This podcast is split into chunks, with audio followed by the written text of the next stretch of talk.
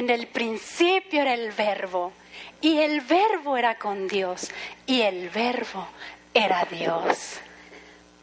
En Él estaba el principio de todo. Todas las cosas por Él fueron hechas y sin Él nada de lo que ha sido hecho fue hecho. En Él estaba la vida y la vida estaba en la luz de los, en la vida de los hombres. La luz en las tinieblas resplandece y las tinieblas no prevalecieron contra ella. Pues como han de ver adivinado, hoy comenzamos, ya terminamos la serie que hablábamos acerca de la iglesia y hoy comienza toda una serie de pláticas de aquí a fines de noviembre que van a estar enfocando sobre la persona y la vida de Jesús. Y comenzamos con este versículo que nos acaban de, relatar, de demostrar, de representar en una forma tan, tan extraordinaria. Gracias. Uh, gracias, hoy. Y precisamente podemos entender poquito a poco la extraordinaria ¿qué?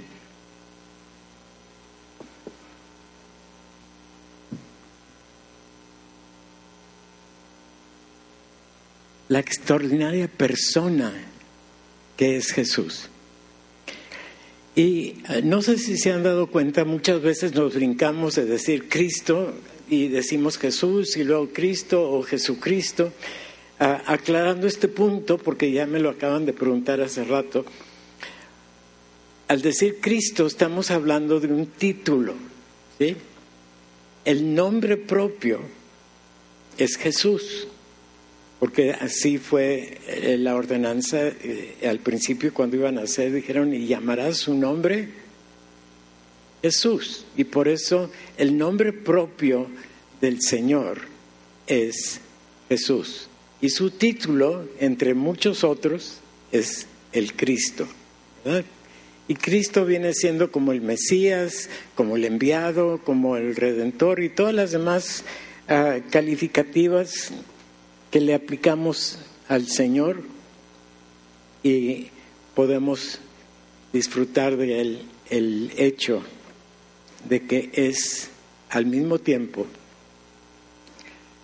nuestro Dios. Amén. ¿Por qué no le dan un aplauso?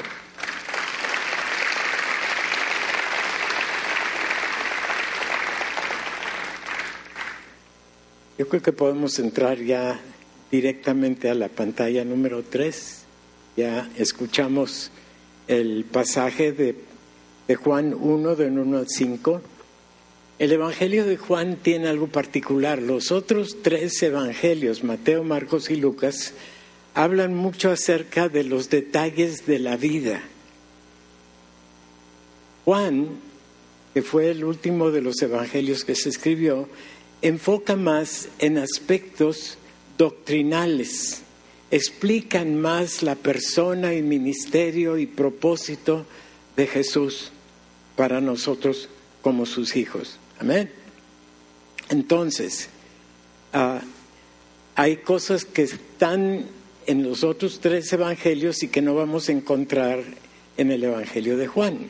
Y precisamente esta declaración que acabamos de escuchar en el principio era el verbo, es una de las declaraciones muy importantes que no revelan a nosotros la personalidad, la persona del Señor Jesús y todas las implicaciones que de ahí se derivan.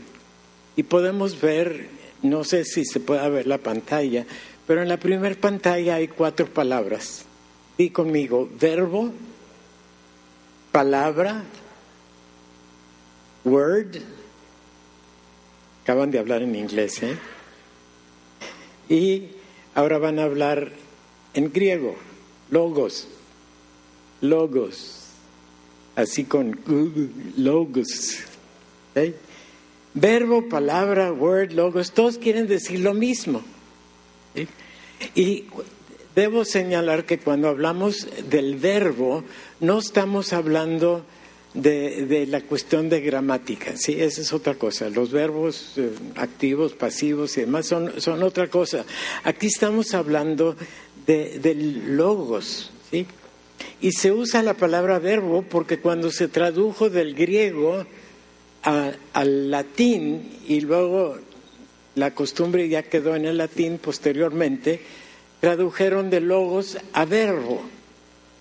Y a veces se puede uno confundir pensando que está uno hablando en términos de gramática en vez de estar enfocando en lo que es nuestro Dios.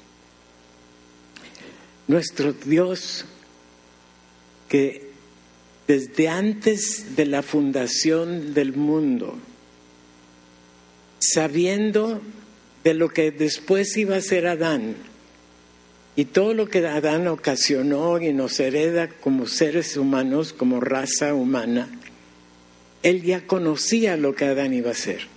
Y desde antes de la fundación del mundo, él determinó cómo resolver aquello que ya sabía que Adán iba a provocar. ¿De acuerdo? O sea, una de las cosas que tenemos que entender de Dios y, lo hemos dicho, lo hemos visto, lo hemos oído, lo hemos ah, medio entendido, pero cuando hablamos que Dios es eterno, es todos los demás atributos también. Es eterno, no cambia, es inmutable, todo lo sabe desde antes, todo lo conoce y todo está bajo su control. ¿De acuerdo? Entonces entendamos esto. Como todo está bajo su control, ¿quiénes están bajo su control? Todos nosotros. Eh, lo triste es que algunos de nosotros somos medio regiegos, ¿no es cierto? Y nos resistimos y nos... Ahora, muchas personas en, alrededor del mundo y a través de los siglos han rechazado y resistido todo el regalo que Dios preparó desde antes de la fundación del mundo para que fuera nuestro. Y ese es el regalo de su amistad. ¿Cuántos quieren tener amistad con Dios? Levanten la mano, no tengan miedo. ¿Saben que por eso murió Él en la cruz? Por eso derramó su sangre, por eso resucitó y por eso está sentado a la diestra del Padre abogando por ti y por mí, porque nos quiere como amigos, nos quiere como hijos, nos quiere como parte de Él. Y lo extraordinario de todo esto es que no solamente nos quiere, sino que cuando entregamos nuestra vida al Señor, en ese momento Él vino hacer morada en nosotros. Así es que pon tu mano aquí y di conmigo, Jesús está aquí, está conmigo, está en mí. Qué extraordinario Dios tenemos, que al mismo tiempo está en todos los lugares, pero está en ti, está en mí y está en ti y en mí como Padre, como Hijo y Espíritu Santo, porque es un solo Dios. No me dejes no me pidas que te explique más que eso. ¿Cómo es que el Dios Padre vive en el creyente? Bueno, ya cuando estés allá con Él le puedes preguntar. Y Él te lo podrá explicar si para entonces todavía no lo has entendido. Pero la palabra verbo en el idioma original es logos. Di conmigo, logos.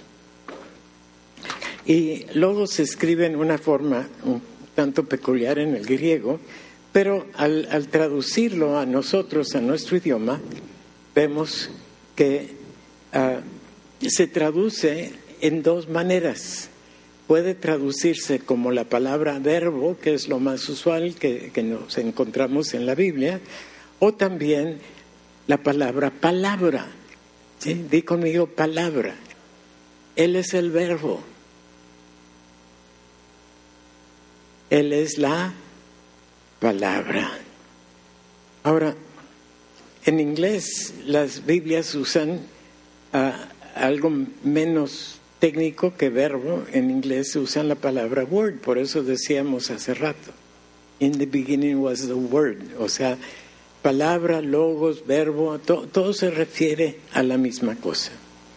Y cuando Juan escribe esto, es que nos quiere demostrar que la voluntad de Dios se expone en la profundidad y en la persona y hermosura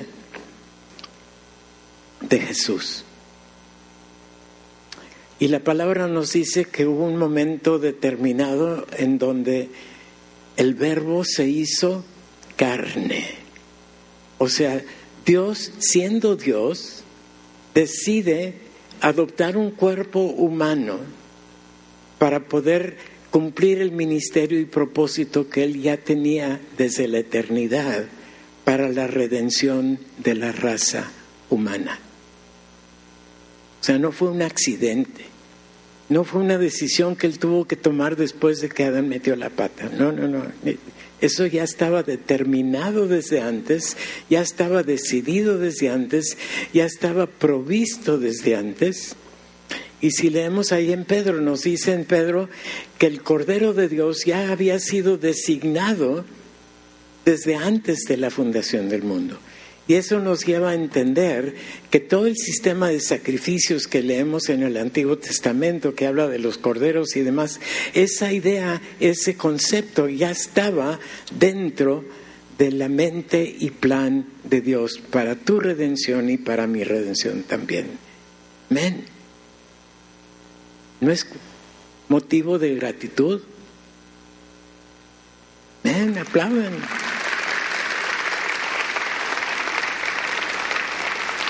Saben, el, Evangelio de Juan establece un panorama que podemos percibir de la eternidad hasta la eternidad.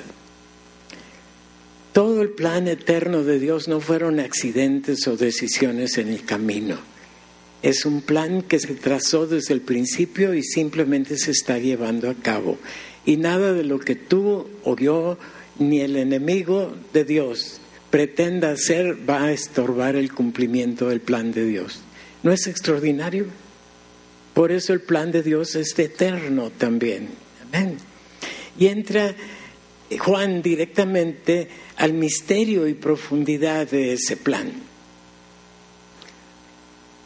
Yo te puedo confesar de que yo no acabo de entender todas las implicaciones tan profundas que el plan eterno de Dios implica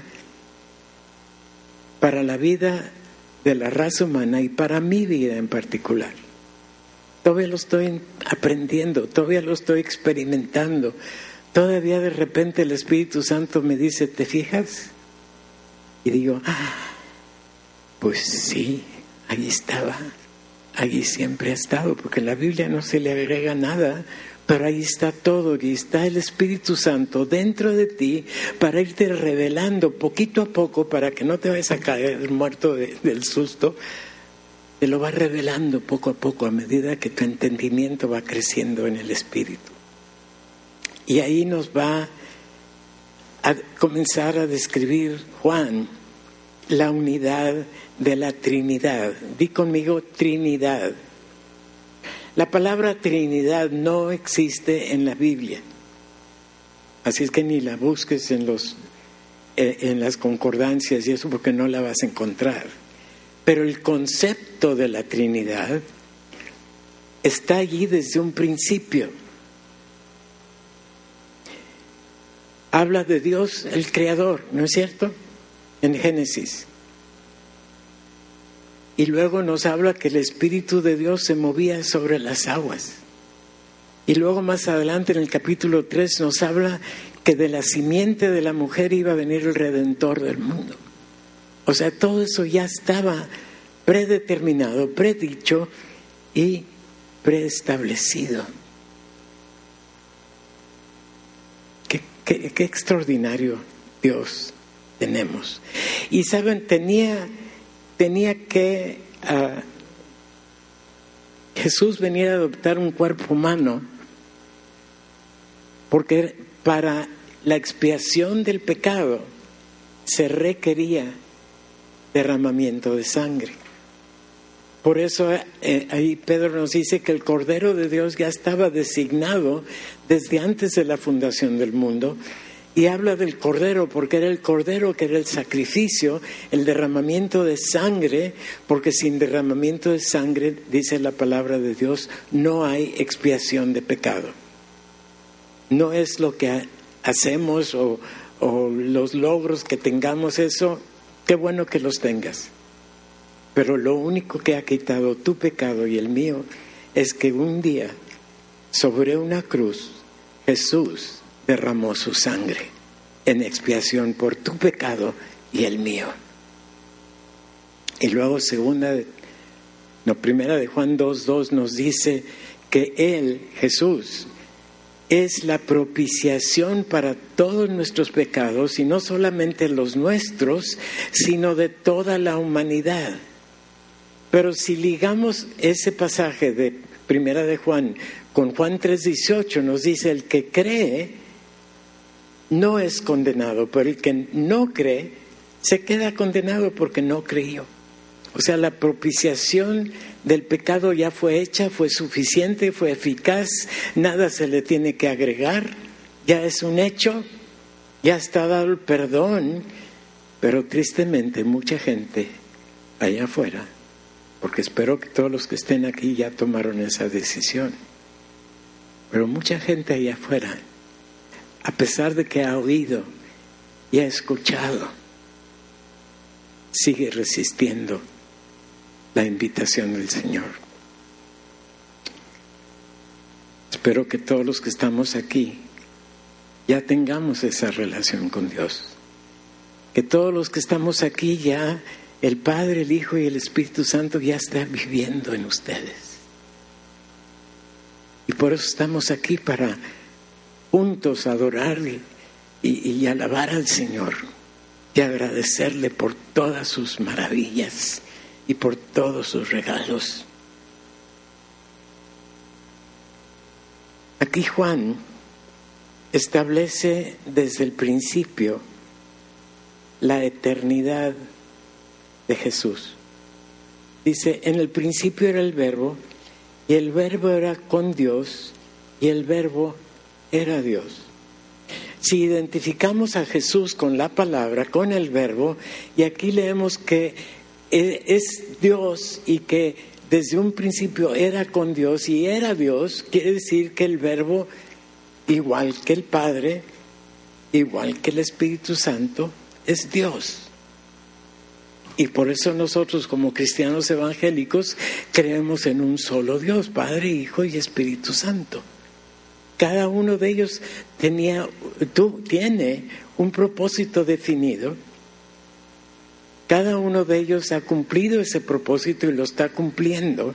Tanto el Padre como el Hijo como el Espíritu Santo están llevando a cabo el propósito por el cual han definido una relación con el ser humano.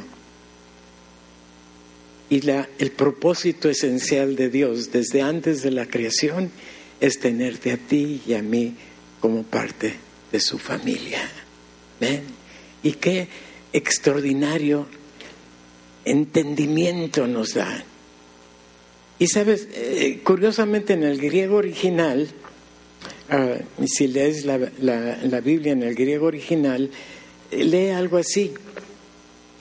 Dice, en el principio era el verbo y el verbo era con Dios, pero termina la frase diciendo, y Dios era el verbo. Ahora, no altera para nada el significado, pero como que impacta más el, escuchar Dios era el verbo. Y yo puedo arreglarle ahí un poquito a Juan y decir, Dios es el verbo. ¿Ven? Identifica en todo caso a Dios con el verbo. Y es evidente que al verbo lo identifica con Jesús. Ah, y es el misterio de este Dios que adopta un cuerpo humano este Dios hombre el cual es el fundamento de nuestra fe. ¿Sí? Es, es la razón por la cual nosotros podemos tener una relación con Dios que antes de entregar nuestra vida a Jesús era absolutamente imposible. Y conmigo, imposible. Solo Jesús lo hizo posible. Amén.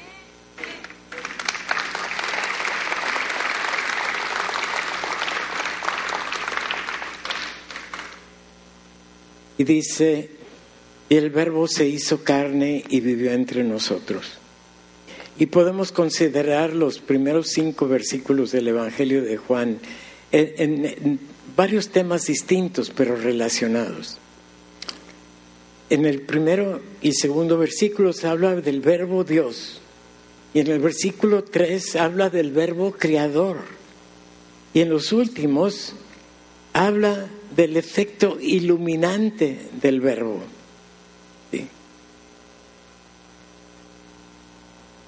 Eso de que el verbo es luz se va a ampliar más en el sermón de la semana que entra, así es que no voy a entrar mucho en eso el, día de hoy. Pero los primeros dos versículos nos revelan la eternidad del verbo, que era desde cuándo? Desde el principio, o sea, desde antes de todo lo demás ya estaba allí. Y es la eternidad de Jesús, que no inició su existencia cuando nació en Belén.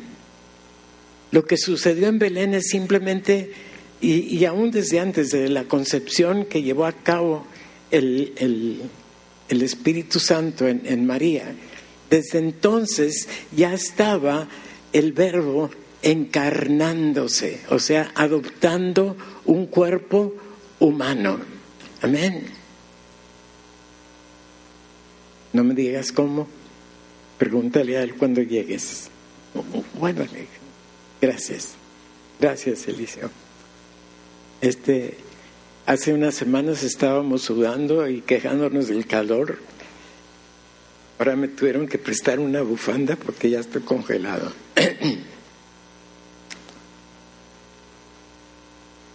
Todos estamos congelándonos, pero aguántense, ya mero termino.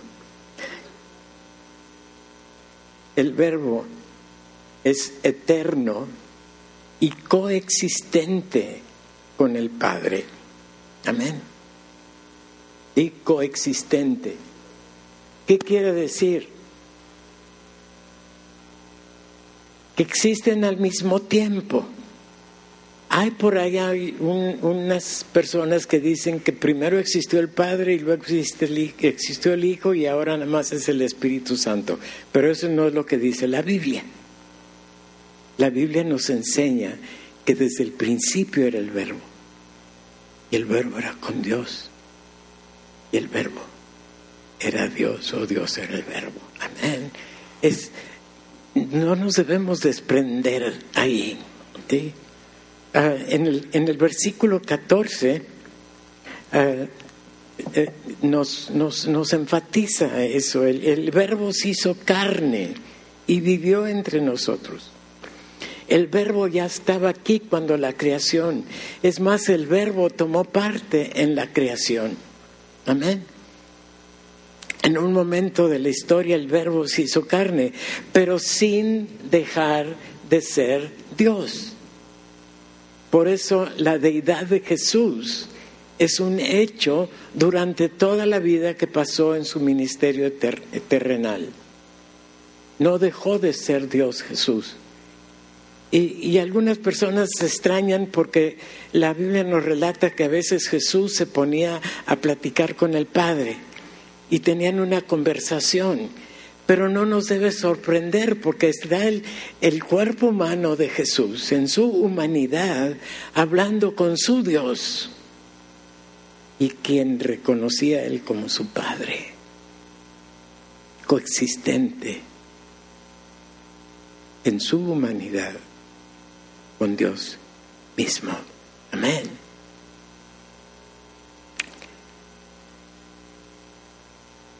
Entendemos en Génesis 3:15 lo que nos dice que cuando Dios está hablando con Satanás y le está declarando todo lo que va a pasar con él y le dice, y de la simiente de la mujer va a venir alguien que te va a dar en la cabeza.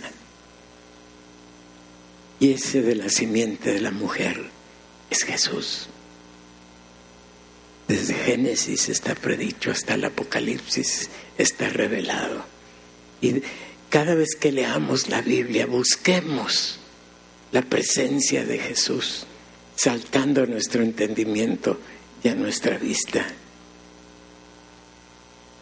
Y entendemos que no es entonces de la simiente de Adán. Si leemos el capítulo 5 de, Romanos, vemos ahí que, el pecado se lo, se lo eh, aplica Pablo a quién? ¿A Eva o a Adán? A Adán, porque Adán era el responsable de mantener a Eva en línea. Es más, sucedió desde antes de que estuviera Eva, ¿sí? Entonces el pecado, este, eh, eh, la prohibición se le había dado Dios a Adán antes de Eva. Y Adán era el responsable. Y cuando viene la serpiente y engaña a Eva, él no tuvo el tiempo o la atención de proteger a su esposa. Maridos, pongan mucha atención. Sigue siendo nuestra responsabilidad cuidar a nuestra esposa. Amén.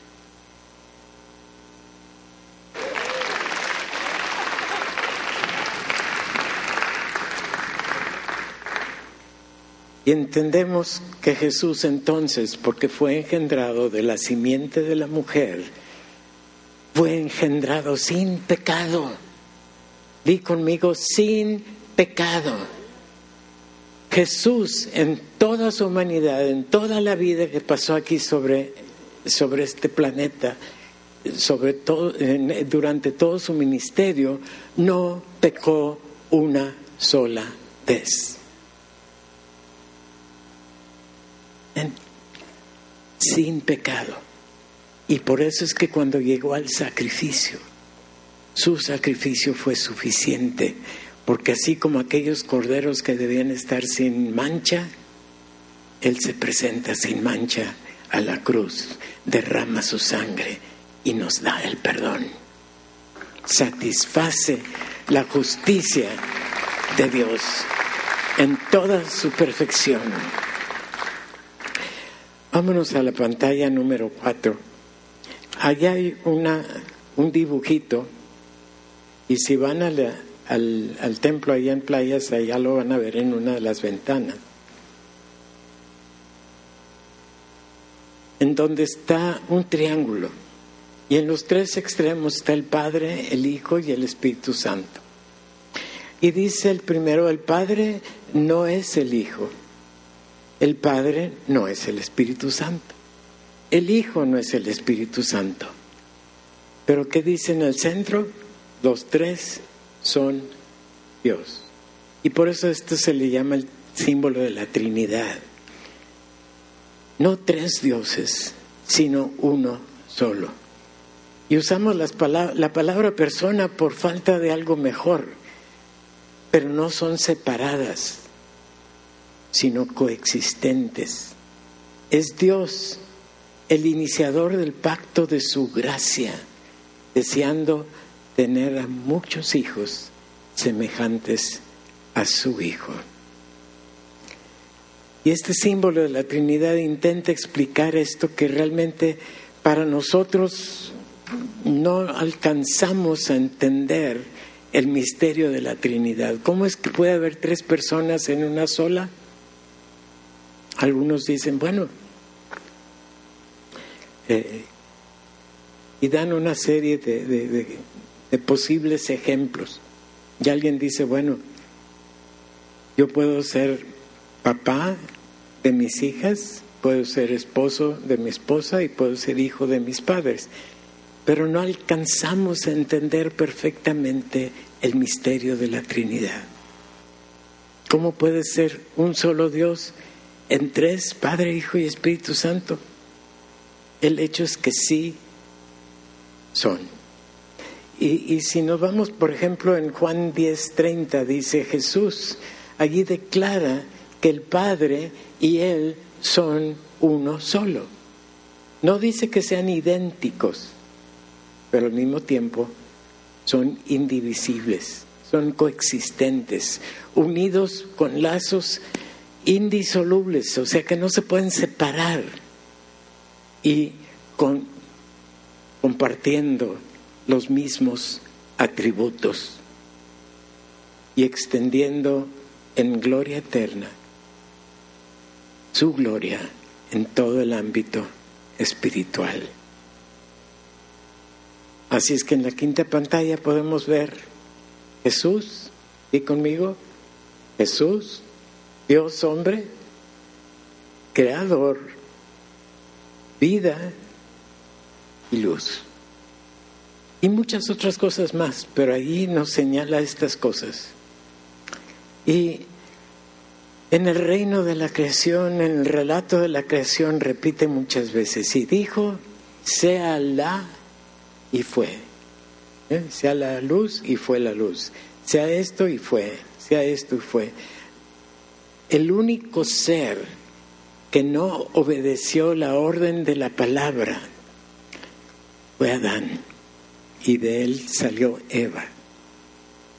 Porque Adán tomó del polvo de la tierra creó al hombre y luego sopló en él un espíritu.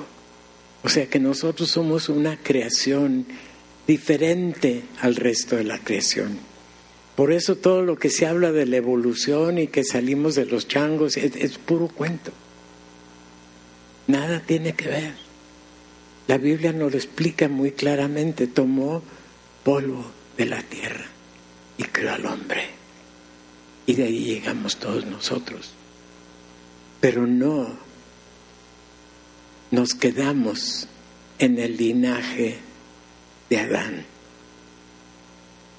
Porque cuando vino Jesús, con la obra completa que llevó a cabo en la cruz, nos sacó a la humanidad del linaje de Adán, y esto sucede cuando creemos en Él y nos transfiere a su linaje. Toda la raza humana es criatura de Dios, pero nada más el creyente, tú y yo, somos sus hijos. ¿Eh? Somos del linaje ahora redimido por Dios.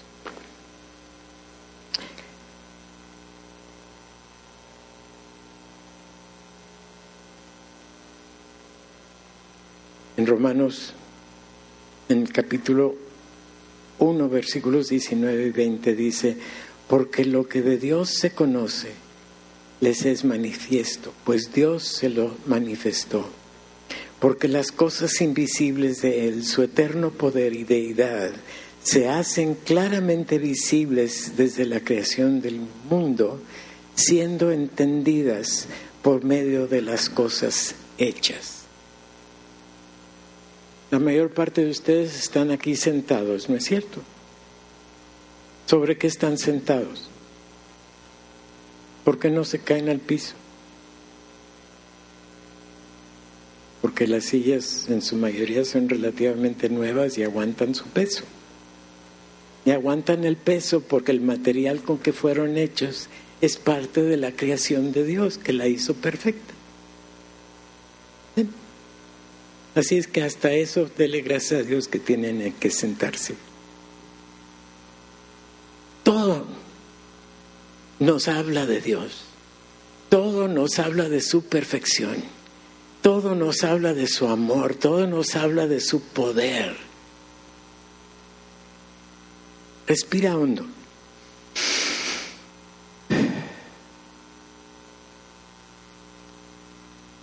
¿Qué acaba de entrar a tus glóbulos rojos?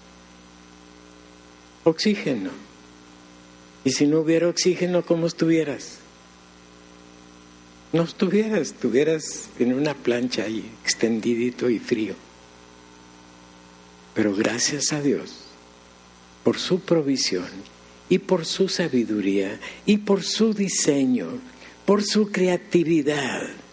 Cuando creó al mundo, lo creó rodeado de oxígeno para que cuando fuera a crear al hombre, el hombre tuviera algo que respirar. Lo que Dios tenemos tan extraordinario. Denle un aplauso. Ahora entendemos que lo que está mal en la creación, las bacterias, todo lo patológico, la contaminación ambiental, todo lo que nos hace daño, no es creación de Dios, es efecto del pecado que introdujo Adán. Yo no sé cuántos de ustedes les chocó ver unos sofás aventados ahí a la orilla del camino a la entrada aquí a la iglesia. ¿Por qué los hombres son sucios? ¿Por qué no cuidan su medio ambiente? Por el pecado inherente de Adán, que los hace egoístas, desatendidos. Ahora esos no son ni tú ni yo, ¿verdad? Siempre y cuando estemos sometidos a la dirección del Espíritu Santo en nosotros. Amén. La siguiente vez que quieras sentir tirar un papel en el camino, acuérdate que el Espíritu Santo te está diciendo, ah, la contaminación del medio ambiente es ocasión del pecado, no tuyo. ¿Ok? Ahora, a pantalla 6 podemos leer un, un pasaje que debe ser de mucha importancia para cada uno de nosotros. Se encuentra en Romanos 8, del 18 al 22. Y lo voy a leer. Dice, porque el anhelo ardiente de la creación es el aguardar la manifestación de los hijos de Dios. Porque la creación fue sujetada a vanidad no por su propia voluntad, sino por causa del que lo sujetó en esperanza. Porque también la creación misma va a ser libertada de la esclavitud de la corrupción a la libertad gloriosa de los hijos de Dios. Aleluya. Porque la creación fue sujetada a vanidad por el pecado. Pero está aguardando aquel momento glorioso en el regreso del Señor Jesús, cuando esta tierra va a ser totalmente transformada y habrá cielos nuevos y tierras nuevas, tal y como lo ha dicho en Apocalipsis. Y todos aguardamos ese glorioso día, cuando la libertad gloriosa de los hijos de Dios va a ser finalmente manifiesta y que la creación misma va a ser liberada de toda contaminación, y de todo pecado. Aleluya. Lo que Dios se propuso a comunicar, a dar a conocer a través del verbo, es claro y preciso. Vino Él a buscar y a salvar todo aquello que se había perdido. Vino para llamarnos, para propiciar la forma de restaurarnos a una comunión íntima con Él. El Hijo vino para dar a conocer al Padre y ambos residen en el Espíritu Santo dentro del creyente. Todo el propósito especial y esencial de Dios en su plan eterno es llegar a recuperar el mayor número de los que se perdieron en el momento del pecado original. Todo lo que existe en la creación fue hecho con el propósito de alcanzarnos, de redimirnos de regresarnos a una intimidad con Él. Y por eso el Verbo se hizo carne y vivió entre nosotros. Por eso sufrió el Calvario, por eso sufrió la cruz, por eso derramó su sangre y para eso resucitó al tercer día y está a la diestra del Padre intercediendo por nosotros para que en el cumplimiento de los tiempos regrese para finalizar el plan de redención y de restitución de sus hijos. Él vino para que hoy tú y yo pudiéramos estar aquí juntos, reconciliados con Dios.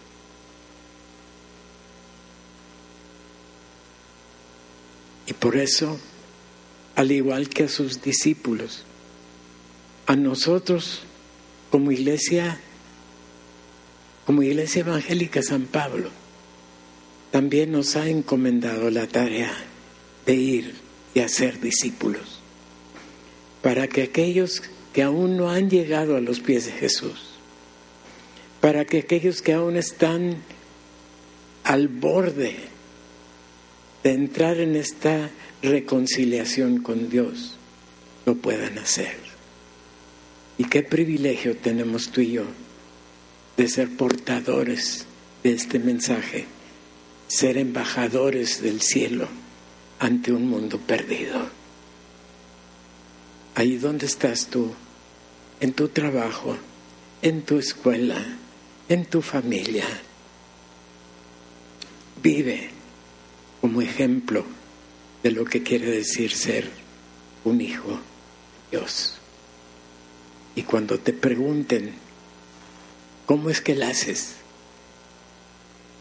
Está listo con una respuesta. Porque Jesús me ha limpiado con su sangre. Amén. Amén. Y amén.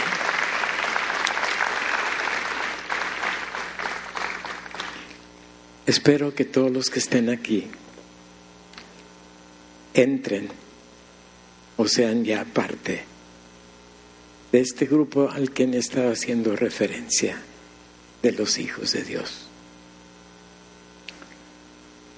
Y le voy a pedir a los ancianos que están aquí presentes, no los viejitos, sí, a los ancianos, el cuerpo de ancianos de la iglesia que está aquí presente, póngase de pie un momentito.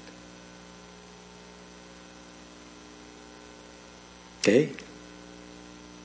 Junto con el pastor y su esposa y los ancianos de la iglesia, estamos aquí para contestar cualquier pregunta que ustedes pudieran tener o cualquier duda que ustedes pudieran tener de cómo entrar en esta relación íntima y personal con un Dios todopoderoso, con un Dios omnipotente, un Dios omnisciente, un Dios creador, un Dios amoroso, un Dios lleno de gracia y de bendición y misericordia porque Él los está esperando.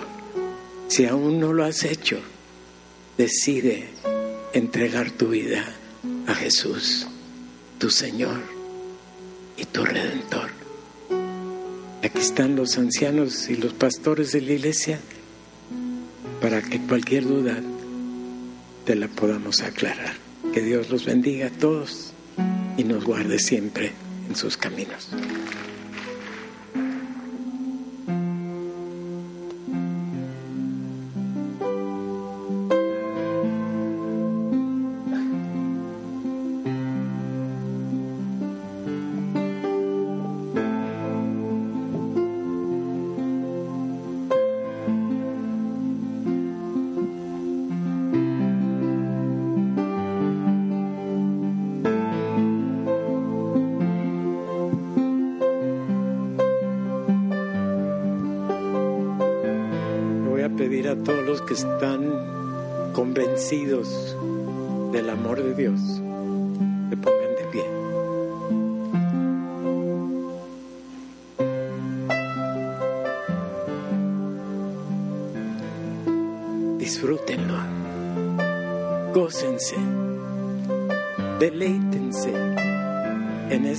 Este amor que no tiene límites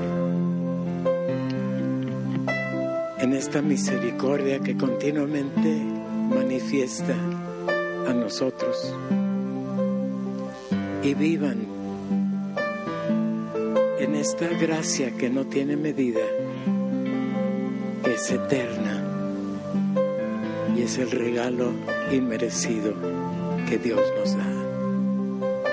Y Padre, presento aquí a tu pueblo delante de ti, declarando sobre ellos toda bendición espiritual. Que tu gozo sea una realidad en la vida de cada uno de nosotros. Que tu paz se haga manifiesta en nuestras relaciones en nuestra propia vida. Y que tu eternidad la comencemos a disfrutar en esta vida eterna que tú nos has concedido como hijos tuyos. Llévanos con bien a nuestros hogares, a nuestras tareas, a nuestras diversas actividades. Y Señor, que en todo y por todo seas tú glorificado. Y cumple propósito por el cual nos tienes, nos tienes con vida. Que toda la honra y la gloria sea para ti,